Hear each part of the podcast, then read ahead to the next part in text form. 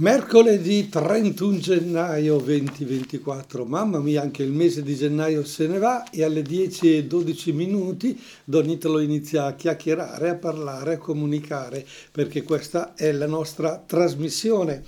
Due saranno gli argomenti oggi, così ci prepariamo un pochino perché abbiamo da riempire, così come si dice, il tempo e vogliamo riempirlo bene naturalmente oggi in diretta dalle 10 e 12 minuti fino circa le 11 e chi ascolta in registrata la sera invece può riempirsi come dire un'oretta di tempo magari sul divano o, o bazzicando per la casa mentre sta finendo di sistemare le cose per poi passare o alla cena o al riposo.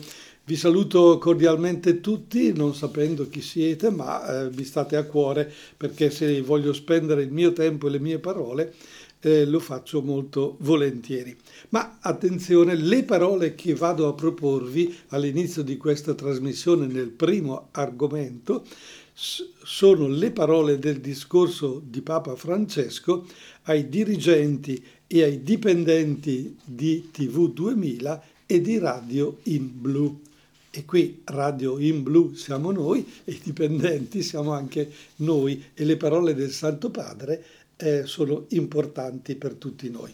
Nella seconda parte invece della trasmissione ci addentreremo in, nella sala cinematografica, nel mondo del cinema, nelle suggestioni di questi ultimi tempi e perché no, eh, nelle suggestioni anche musicali delle colonne sonore. Bene, allora partiamo con il discorso del Santo Padre ai dirigenti e ai dipendenti di TV 2000 e di Radio in Blu. TV 2000 la conoscete molto bene perché è sul digitale terrestre e so che molti di voi che hanno poi una certa età e non possono uscire perché fa freddo o, o perché fanno fatica a deambulare, seguono le trasmissioni davvero molto interessanti negli ultimi anni che questa televisione sta proponendo con un grandissimo salto di qualità sia dal punto di vista dell'immagine, dei contenuti e della proposta cosiddetta mediatica. Bene, questo incontro si è svolto appunto nell'aula Paolo VI l'altro giorno, lunedì 29 gennaio, quindi praticamente è molto molto fresco. Io lo leggo con voi per la prima volta proprio perché mi è arrivato sul tavolo questa mattina non avendo avuto il tempo ieri di leggerlo e quindi eh, scopriamo che cosa il Papa ci regala. Ebbene cari fratelli e sorelle, buongiorno, ecco il classico buongiorno di Papa Francesco. Sono contento di accogliervi in occasione del 25 anniversario della nascita di TV 2000 e del circuito in blu 2000. Saluto Monsignor eh, Giuseppe Baturi, segretario generale della Conferenza Episcopale Italiana, Monsignor Piero Coccia, presidente della Fondazione Comunicazione e Culture di Rete Blu e tutti voi che lavorate in questi media. Bene, sono passati dieci anni dal nostro precedente incontro e molto è cambiato nel panorama mediatico, dice il Papa. L'innovazione tecnologica ha trasformato le modalità di produzione dei contenuti, così come la loro fruizione. E ora l'intelligenza artificiale sta modificando in modo radicale anche l'informazione e la comunicazione e attraverso di esse alcune basi della convivenza civile. Questo è un pensiero che Papa Francesco riprende dal suo messaggio eh, per la giornata mondiale delle comunicazioni sociali. In questo vortice, che pare trascinare non solo gli operatori del settore, ma un po' tutti noi, ci sono tuttavia alcuni principi che restano fissi, come stelle alle quali guardare per orientarsi e non sbarrire la rotta. Papa Francesco ha dunque molto a cuore questo nostro mondo della radio, della televisione dei giornali e dice ciò tutto questo riguarda in modo particolare voi, che insieme al quotidiano Avvenire e all'agenzia SIR avete un'appartenenza ben precisa, cioè la Conferenza Episcopale Italiana. Oh, questo non è un limite, dice Papa Francesco, è una espressione di grande libertà, perché ricorda che la comunicazione e l'informazione hanno sempre radici nell'umano. Ancora, sottolinea l'importanza di incarnare la fede nella cultura, in particolare attraverso la testimonianza, narrando storie in cui il buio che è intorno a noi non spegga il lume della speranza. È fondamentale ricordare e vivere questa appartenenza. Per questo vorrei indicarvi tre parole per proseguire sulla strada del vostro lavoro. Beh, molto deciso Papa Francesco in questo, sa uh, bene cosa vuol dirci a noi operatori della radio, televisione, giornale, cinema, eccetera, naturalmente noi che apparteniamo, dice la conferenza episcopale italiana, che sono poi i vescovi italiani che naturalmente trovano anche i fondi per eh, far vivere TV 2000. E a, pro- a questo proposito anche la radio, eh, non so mh, mm, voi che ricordi avete, io personalmente sentendo che è già il 25 anniversario della nascita di TV 2000, dico ma io c'ero agli inizi, c'ero quando è stata pensata, c'ero ed ero coinvolto in prima persona con questi strumenti, anzi la, la rete in blu, ancora di più, la radio ci ha visti decisamente protagonisti, in modo particolare Brescia e Cremona. Noi abbiamo partecipato alle varie riunioni, alle varie difficoltà, alle paure, al, ai costi che, c'erano e lievitavano decisamente eh, molto molto forte.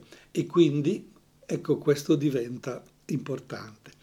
Io direi che Fabio potresti mettermi una colonna sonora di Mission, ce l'hai già lì pronta? Ti, ti lascio tutto il tempo perché mi serve tutto sommato per legare tutto. E il Papa allora ci dice eh, a noi, tenete duro, siamo con voi da 25 anni, i vescovi ci credono, credono nell'importanza di incarnare la fede nella cultura. È interessantissimo questo discorso, perché molte volte, molte volte eh, ci accusate noi preti quasi di vivere in un mondo fuori, eh, di staccare il mondo della della preghiera da quello che è tutta la, la, vita di tutti i giorni e cose di questo genere, mentre la cultura cammina in un'altra direzione e noi si continua a parlare, dialogare e con, a usare eh, la conferenza, l'incontro, eh, questo stile di racconto che forse ha superato un po' il tempo ma il Papa dice vorrei indicarvi tre parole per proseguire sulla strada del vostro lavoro. Ma prima di ascoltare queste tre parole lasciamoci suggestionare da una musica di un bellissimo film che tutti conoscete. Non ve lo dico perché dopo tre note riconoscete senz'altro il film e il brano.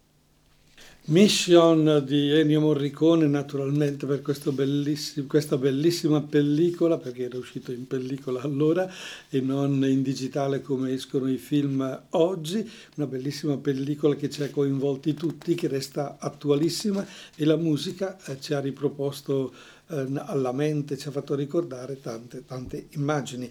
Bene, sono le 10.25 minuti prima di mercoledì 31 gennaio 2024, Don Italo ancora al microfono dell'ECZ per voi, per io, noi gli altri, la trasmissione sulla comunicazione nel terzo millennio e stiamo leggendo insieme, lo ripeto per la prima volta anch'io, il discorso che il Papa ha fatto ai dipendenti e ai dirigenti di TV 2000 e di Radio in Blu. Radio in Blu, lo ricordo, è il circuito a cui noi apparteniamo e siamo appunto dipendenti della conferenza episcopale italiana che tutto sommato ha creduto 25 anni fa in questi strumenti, in modo particolare la radio e la televisione, come strumenti per mediare certo il Vangelo. Bene, tre parole ci ha detto il Papa vorrei indicarvi per proseguire sulla strada del vostro lavoro. La prima è prossimità, cioè essere prossimo. Ogni giorno, tramite la radio e la, o la televisione, eh, dice il Papa, vi fate vicini a tante persone che trovano in voi degli amici da cui ricevere informazioni, con cui trascorrere piacevolmente del tempo o andare alla scoperta di realtà, esperienze e luoghi nuovi. Questa prossimità si estende anche ai territori e alle periferie dove la gente abita. A me, dice il Papa Francesco, piace pensare che la prossimità è una delle qualità di Dio, che si è fatto prossimo a noi. Sono tre le cose che fanno vedere Dio. La prossimità si fa prossimo, la tenerezza, Dio è tenero, e la compassione, cioè sempre perdona. Dunque non dimenticatevi questo, prossimità, compassione e tenerezza. Vi incoraggio a continuare a creare reti, a tessere legami, a raccontare il bello e il buono delle nostre comunità. Con prossimità, a rendere protagonisti quanti solitamente finiscono a fare le comparse o non vengono nemmeno presi in considerazione. La comunicazione, lo sappiamo, dice Papa Francesco, rischia di appiattirsi su alcune logiche dominanti, di piegarsi al potere o addirittura di costruire fake news, eh, cattive notizie, notizie sbagliate, inventate. Non cadete nella tentazione di allinearvi, andate controcorrente, sempre consumando le, de- le suole delle scarpe e incontrando la gente. Solo così potete essere autentici per vocazioni, come dice un vostro slogan. E non dimenticate mai quanti sono ai margini le persone povere, le persone sole e, più brutto ancora, le persone scartate. Bene, allora la prima parola è prossimità. La seconda, dice Papa Francesco, la seconda parola che vi lascio è cuore nella pregnanza del suo senso biblico e della tradizione cristiana. In questi ultimi anni l'avete ritrovata spesso nei messaggi per la giornata mondiale delle comunicazioni sociali. Potrebbe sembrare fuori luogo accostare il cuore al mondo tecnologico, come ormai quello della comunicazione, e invece tutto nasce da lì non si può osservare un fatto, non si può intervistare qualcuno, non si può raccontare qualcosa se non a partire dal cuore.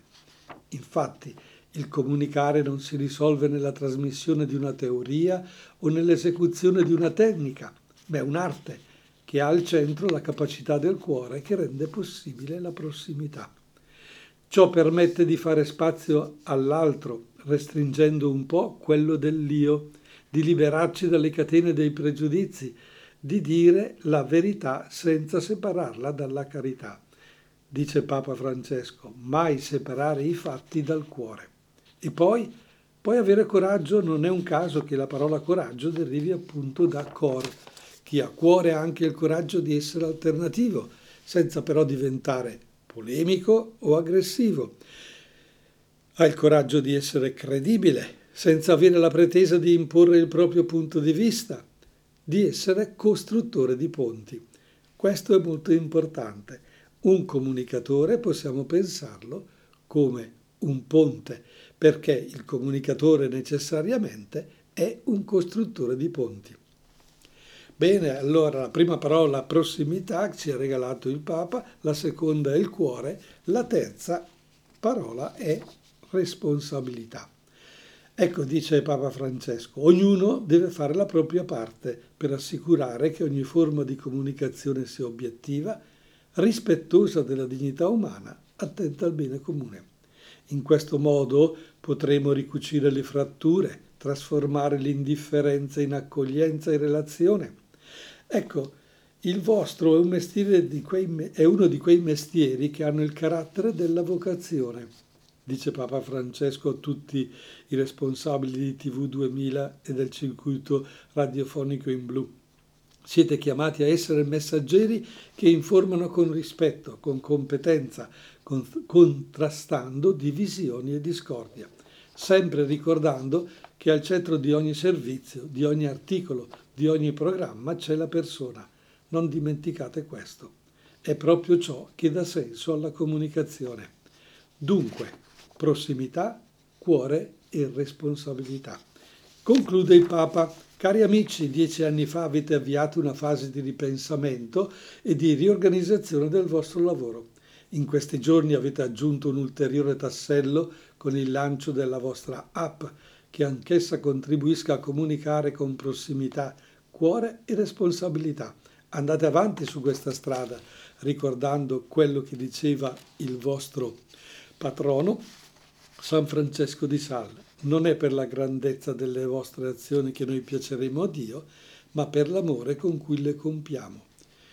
Vi benedico di cuore vi chiedo per favore di pregare per me. Grazie. Queste le parole del Santo Padre e queste noi ne facciamo tesoro. Mi viene da fare una domanda. Tu che stai ascoltando il CZ, che conosci il CZ, riscontri in noi queste parole e dove e come? La parola di eh, prossimità, cuore e responsabilità. Abbiamo noi responsabilità, cuore e prossimità? Bene, questo è il primo argomento che chiudiamo con una musica da film. Vediamo se la riconosco. Cosa hai preparato? Vai tranquillo Fabio. Vai col vento. Ah no, via col vento. Tu vai col, con la musica. Via col vento, una suggestione musicale molto famosa che ci ha introdotto nel tema della seconda parte della nostra trasmissione di oggi, mercoledì 31 gennaio. Naturalmente chi mi ascolta in replica può controllare che non è il 31 gennaio, ma è già nel mese di febbraio. Ma eh, naturalmente perché questa trasmissione la state ascoltando in registrata.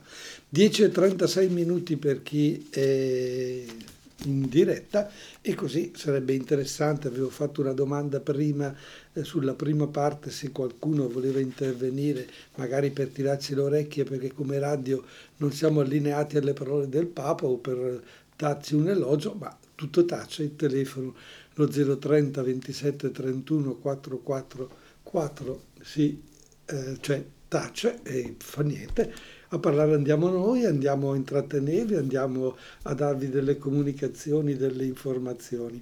E quindi vorrei, in questa seconda parte della nostra trasmissione, fare un salto al cinema. Al cinema che è quel luogo, eh, qualcuno dice sacro, per vedere eh, le immagini e eh, per vedere i racconti pensati appunto da, per, da alcuni registi per raccontare storie eh, e quindi capirne la ricchezza di questa comunicazione e la bellezza di questo, di questo uh, modo di comunicare. Bene, andiamo al cinema, è, stata, è una frase che tutto sommato recentemente si sente molto, ma molto poco.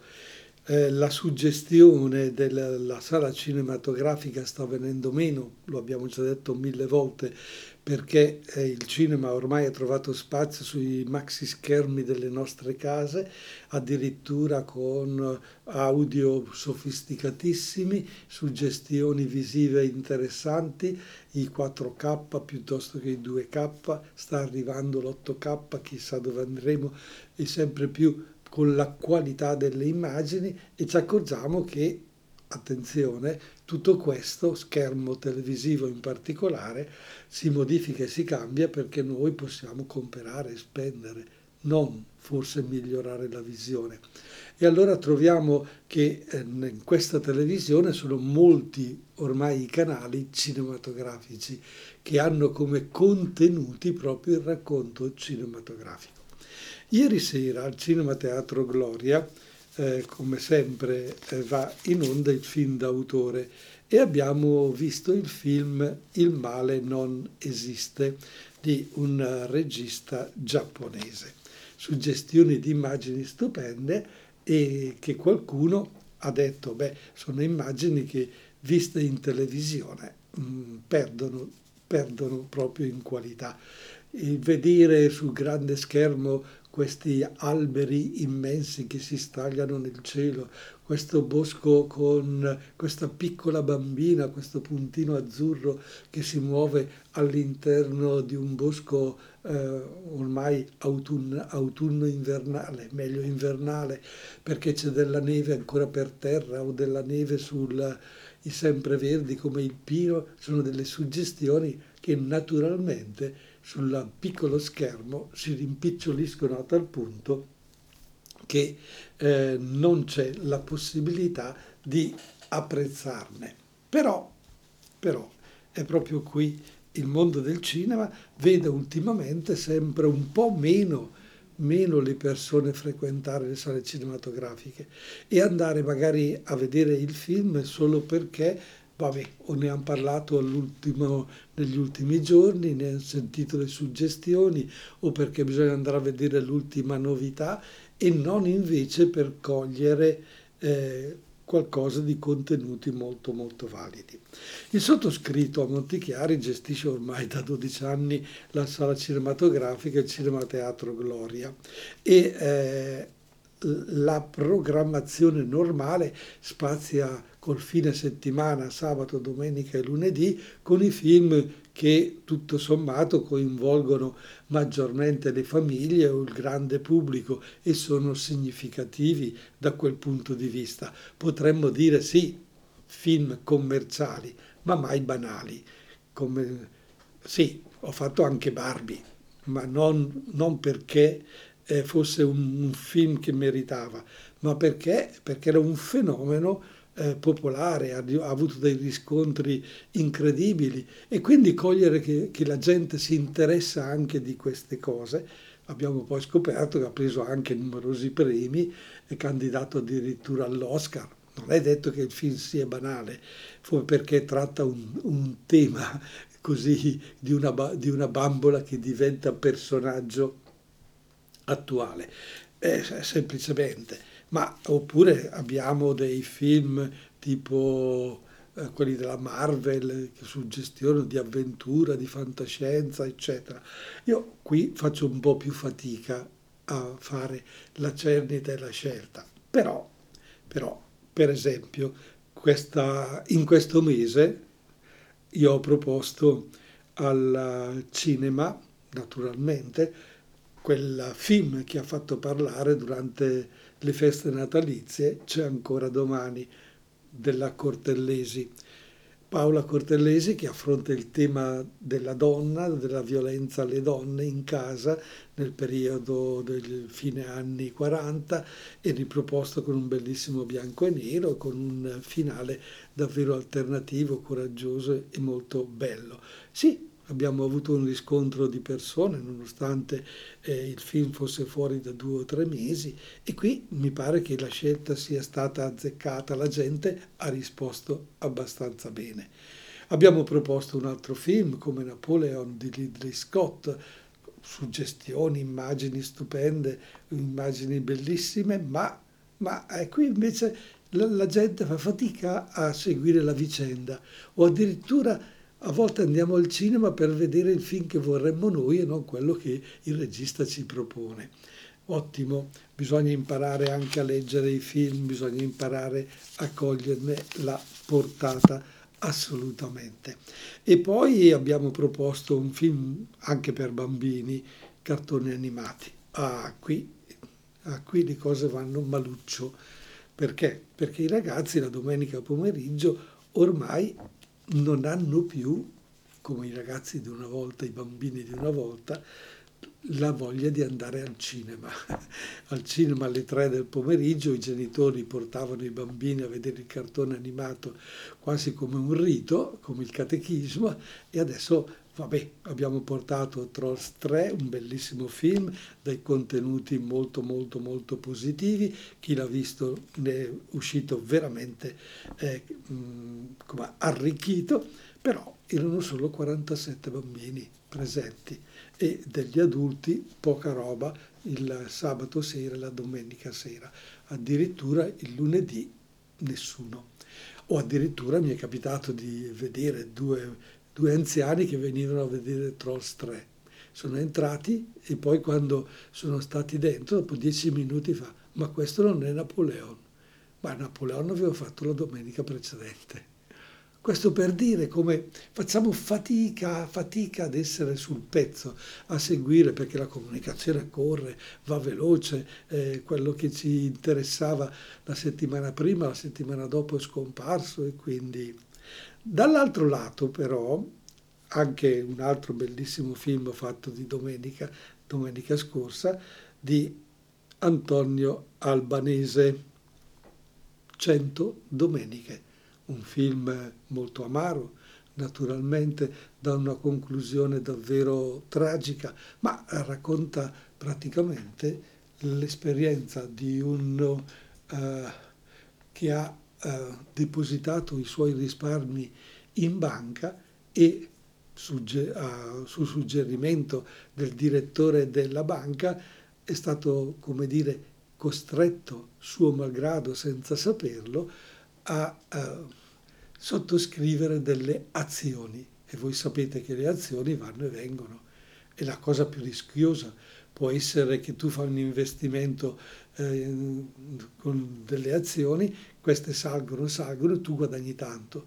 Però può anche capitare il contrario, che dall'oggi al domani tutto precipita e tu finisci per perdere tutto. Ecco, il film racconta come questo, eh, come dire, risparmiatore mette il suo piccolo gruzzo a disposizione quando va a chiedere voglio ritirare i miei soldi perché si sposa mia figlia e la banca gli consiglia di fare un debito di, di 30.000 che gli servono, ma lui ne aveva 80.000 a disposizione, salvo scoprire che tutto questo è un bluff perché ormai eh, la banca è saltata e lui resta senza soldi, senza niente e non potendo fare il matrimonio alla figlia come voleva, cerca disperatamente quel direttore che l'ha imbrogliato, ma poi alla fine la soluzione eh, è quella di togliersi la vita, come purtroppo la cronaca vera ci aveva raccontato in quei tempi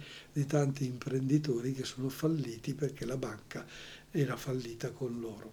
Ecco, questo tema ha trovato un buon riscontro di pubblico adulto e quindi eh, partecipare a questi racconti diventa importantissimo, bello. E allora eh, la uh, proiezione, la visione di, di, cinema è davvero una, un arricchimento. Ecco, quando il Santo Padre ci ha detto prima che la fede deve inserirsi nella cultura. Ecco, il cinema ci racconta proprio della nostra cultura, del nostro tempo e ci dà la possibilità di rafforzare, di confrontarci. Per esempio, ieri sera il dibattito è stato molto forte per questo film Il male non esiste, che racconta di un mondo ecologico che eh, più o meno sta scomparendo, perché? Perché in questo paesino bello dove la natura è ancora limpida, dove l'acqua è ancora sorgente, è sorgiva e si può bere alla fonte senza tanti fronzoli, qui si decide di costruire un glamping, un glamour camping, cioè un camping di lusso per le persone che possono e che vogliono andare a vivere in campeggio, ma di lusso c'è una contraddizione, ma siamo a questi punti nella nostra società, si vanno ad inventare anche tutte queste cose. E eh, si è discusso molto, alla fine si è arrivati a dire ma tutto questo salvare la natura così è utopico perché in fondo noi dobbiamo eh, andare avanti. Sì, però c'è modo e modo di andare avanti le conquiste quello che riusciamo a portare e a costruire, a vivere, deve essere in equilibrio con la natura, non contro. E purtroppo viviamo in un mondo invece dove la natura si sta uh, ribellando a tutte le operazioni dell'uomo che l'uomo ha fatto contro, inquinando questa natura. E naturalmente questo film fa riflettere e fa molto pensare.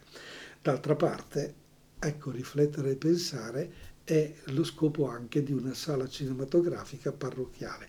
Ma tra, ritorniamo subito dopo questa colonna sonora del film che conosciamo un po' tutto, Grease, eh, sì, andiamo un pochino sul, sul, più vicino a noi, sul più vivace, sul meno romantico, ma sempre coinvolgente, ricorderete il mondo degli anni 70, 60, 70, dove gris, sapete, vuol dire brillantina, quella che mettevamo sui capelli da, da ragazzi.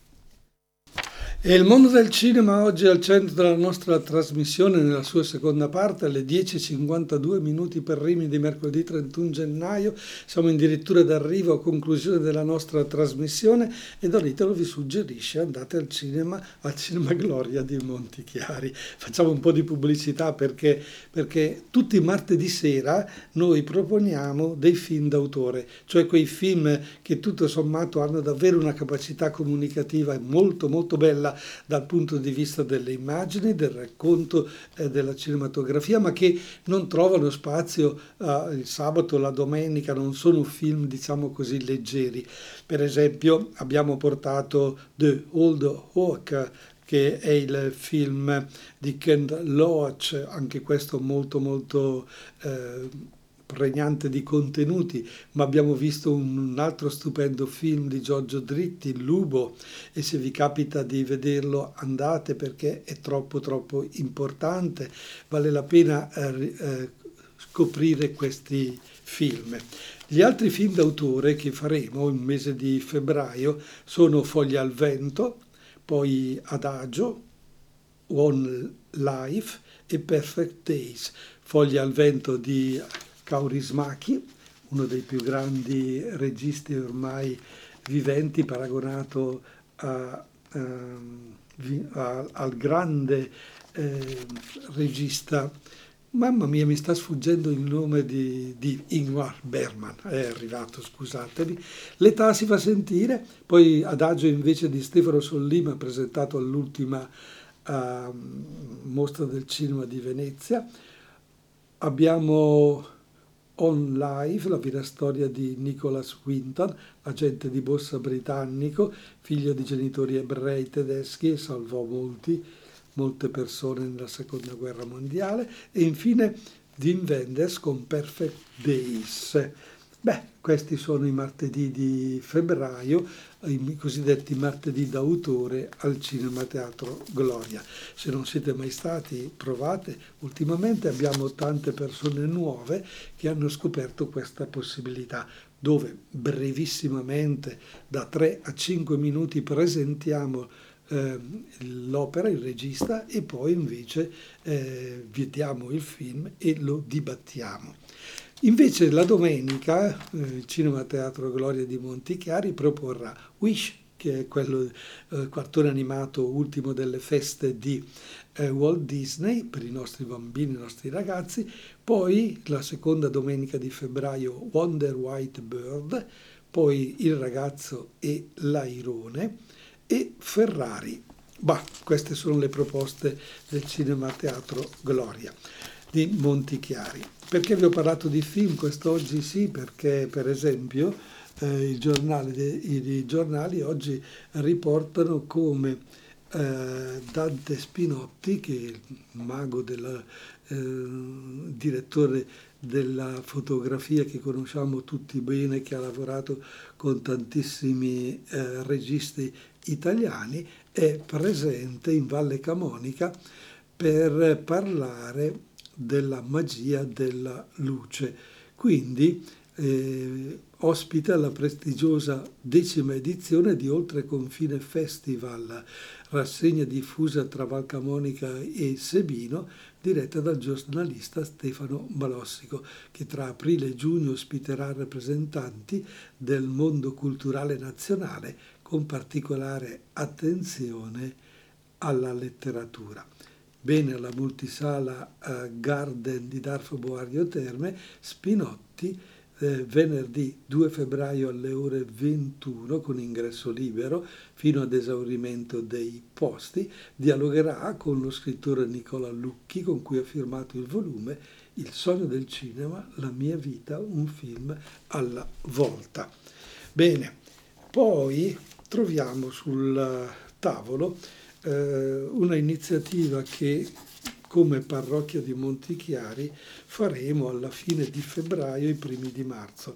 Ve l'anticipo perché la vorrei proprio abbinare alle tre parole che abbiamo sentito del Papa, eh, dat, eh, date a chi entra nel mondo della comunicazione e in particolare là dove ha parlato di andare alla scoperta di realtà, esperienze, luoghi nuovi, farsi prossimo, avere la capacità di costruire storie, di riflettere, di usare questi strumenti proprio eh, per essere capaci di una riflessione.